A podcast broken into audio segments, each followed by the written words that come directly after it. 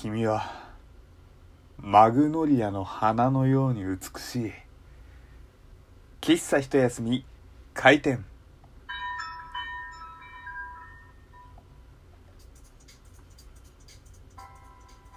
はい皆様ごきげんよう喫茶一休みゆうさとうでございます。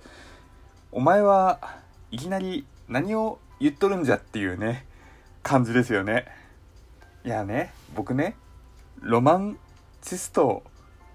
なんですよ。ほらほらほらゆうさと変なこと始まったよっていうね感じですけれどもまずそもそも冒頭の「君はマグノリアの花のように美しい」って何かっていうとえー、元のセリフは違うんですけれども僕の大好きな宝塚のね「えー、風と共に去りぬ」っていう作品の、えー、とあるね主人公のセリフなわけでございますよ。でまあ本来はねあの別のセリフっていうかまあちゃんとしたセリフがあるんですけれどもね。あのそれはそのまんま流用するのは果たしていいのか悪いのかちょっと僕には判断がつかなかったのでちょっとね、えー、パロディというか、えー、変えさせていただきました。でもねそのマグノリアの花のようにね、えー、美しいというねこの表現女性に対して言ってみたいものですよね、えー、このね、え実際に言う場面っていうのがなんだろうすごくキザな男性が言うんですよ。だから嫌味じゃないというかなんだろうねかっこいいしスタイルいいしで普段からそういうねあの着飾っている言葉ばっかり言うんだけれどもでもそれが様になってるみたいな本当に嫌味じゃなくて僕もねそういう人間になりたいなみたいなねふうに思うわけですよ。でなんでね、えー、いきなりこんな話をしたかっていうと僕がロマンチストだっていうのを改めて感じたからなんですよ。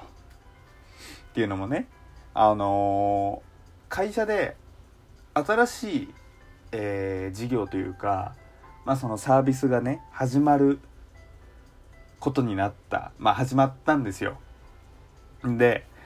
えー、まあ、ちょっと前に。で、えそのサービス名をユーザとお前が考えろと。いうことになりましてでまあね、えー考えたんですよ。で、まあ実際こういう、えー、新規サービス、新規事業とかのサービスの名称の付け方っていろいろあるんですよ。まあ例えば、えー、なんだろうね。まあそれこそ今言ってるラジオトークとかはね、えー、まさしく分かりやすいですよね。えー、アプリを通して、まあ、ラジオを配信したり、まあ、投稿するっていうね、多分そういうところからっていうのもありますし、あとなんだろうね、えー、まあ、またこれのちょっとライバルアプリになりますけど、まあ、 Voicy とかもね、え、まさしく声を取る、あの、ボイスのところから撮ってる。実際に自分がやることに対するネーミング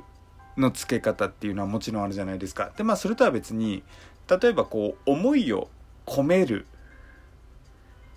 ね、えー、やり方もあるわけですよ。例えばなんだろうね。えー、あれですよ。楽するっていうサービスあるじゃないですか。あわかうんわかんない。多分ビジネスマンの人だったら楽するとかね。えー、わかるかもしれないんですけど、まあ、とりあえずもう、楽するっていうね、あの、そのままの言葉をちょっと、えー、使ったりとか。で、まあ、そういうね、感情系のものやったりとか、あとはこう、有名なセリフとか、有名な歴史の出来事から取ったりとかっていう、まあ、そういういろんな、えー、付け方あるんですよ。で、僕がですね、今回、いろいろな、その、サービス案を、サービス名称案を、えー、出したんですけれども、まあ、一つがね、そういう、実際に自分たちが何をやるかっていう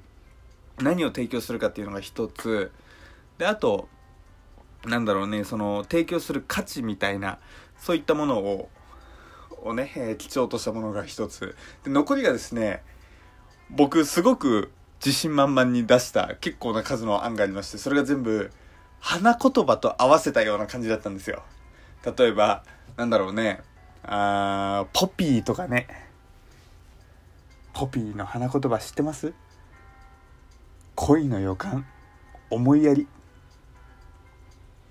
あとね黄色いポピーとかだったら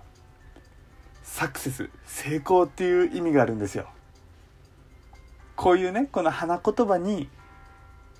自分の思いそしてサービスを受け取ってくれた人たちの思いを込めて花言葉と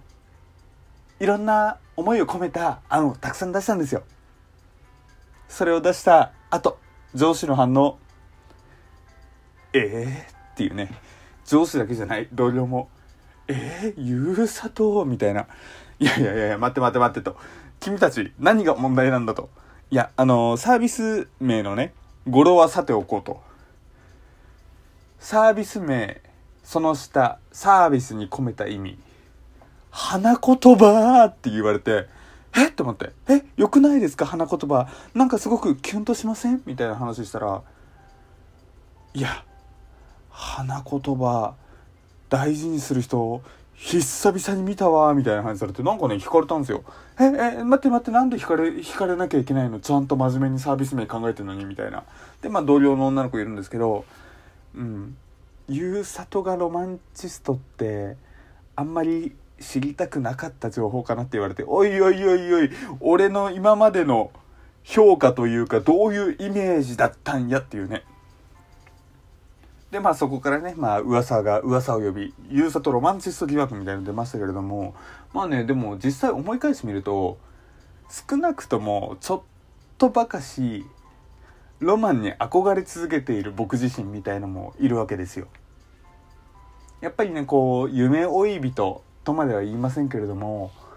やっぱりこう現実主義だけじゃないなって僕思いましてやっぱりこうちょっとね非現実的な要素とか、え夢とか希望とかちょっとしたねまあ、あとキュンとするそれこそロマンティックなものとかって結構僕憧れたりとかしてるんですよ。だからなんだろうね今回このまさか真面目に仕事業務をこなしてる中でそのね一旦が垣間見られてしまいましたがいざこう自分の人生を振り返るとあそういうことあるのかなそういう部分あるのかなっていうふうに思ったんですよ。でまあこういうロマンチックかどうかっていう話をする時に避けて通れないのが恋の話じゃないですか。でしかもプロポーズとかの話。僕の周りね最近結婚ラッシュ続いておりましてとうとう僕の同期もね、えー、結婚するプロポーズしたみたいな話を聞いてあおめでとうみたいな。なんかごめんなさい。今の感じだとめちゃくちゃ人事みたいな感じですけど本当に心の底から嬉しかったんですよ。まあ、僕すごく仲いい友達ですしあの僕の、えー、なんだろう、えー、まだそっか婚約だから別に結婚してないのか籍は入れてないのかだからまあ表現わかんないですけど、まあ、彼氏と彼女どっちも僕の友達なんですよ。同じ、えー、コミュニティの。だから本当に長年2人とも知ってるんででずっと前からえー、付き合ってるのはもう本当にね、えー、学生時代から知っていたんでああとうとう結婚かみたいな感じもあってすごくね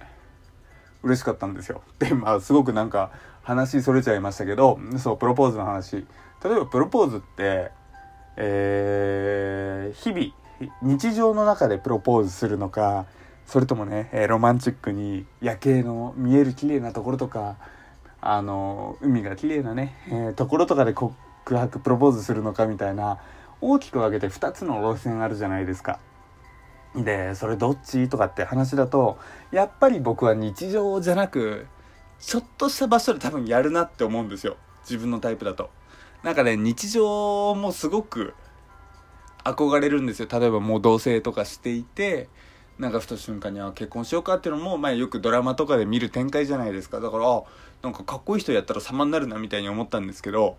でも逆にその、まあ、女性の立場受けプロポーズを受ける側の立場からしたらやっぱりプロポーズって基本1回 基本1回いやまあ1回じゃない人も多分たくさんいると思いますいろんな人からプロポーズ受けたって人もいるかもしれませんけれどもやっぱりその結婚までたどり着くプロポーズっていうのはまあそこまで多くはないじゃないですか。って考えるとやっぱりその1回はねちょっとした、えー、特別感があった方がいいのかなっていうふうにね思ったりしてでもちろんねあのその子自身がどっちが好きかっていうのはあると思うんですよ。まあ僕の友達でも日常がいいって言ってる、えー、女性もいたりとかもするんで、一概には言えないですけれども、まあかといってね、付き合ってる彼女に、プロポーズするときさ、日常とロマンティックどっちがいい？みたいなことは聞けるわけないじゃないですか。だからね、結局、やっぱりちょっとした、なんだろうね、超サプライズとは言わないまでも、やっぱりこう、ある程度、えー、格式ばったというか、まあちゃんとあなんか今日は素敵だなみたいな一日みたいのを演出したいなというふうに思うんですよね。って考えると若干のロマンチストぶりあるのかななんていうふうにね、えー、感じますよ自己分析で。でも確かにこうプロポーズとまではいかないですけれどもまあ告白をする時もう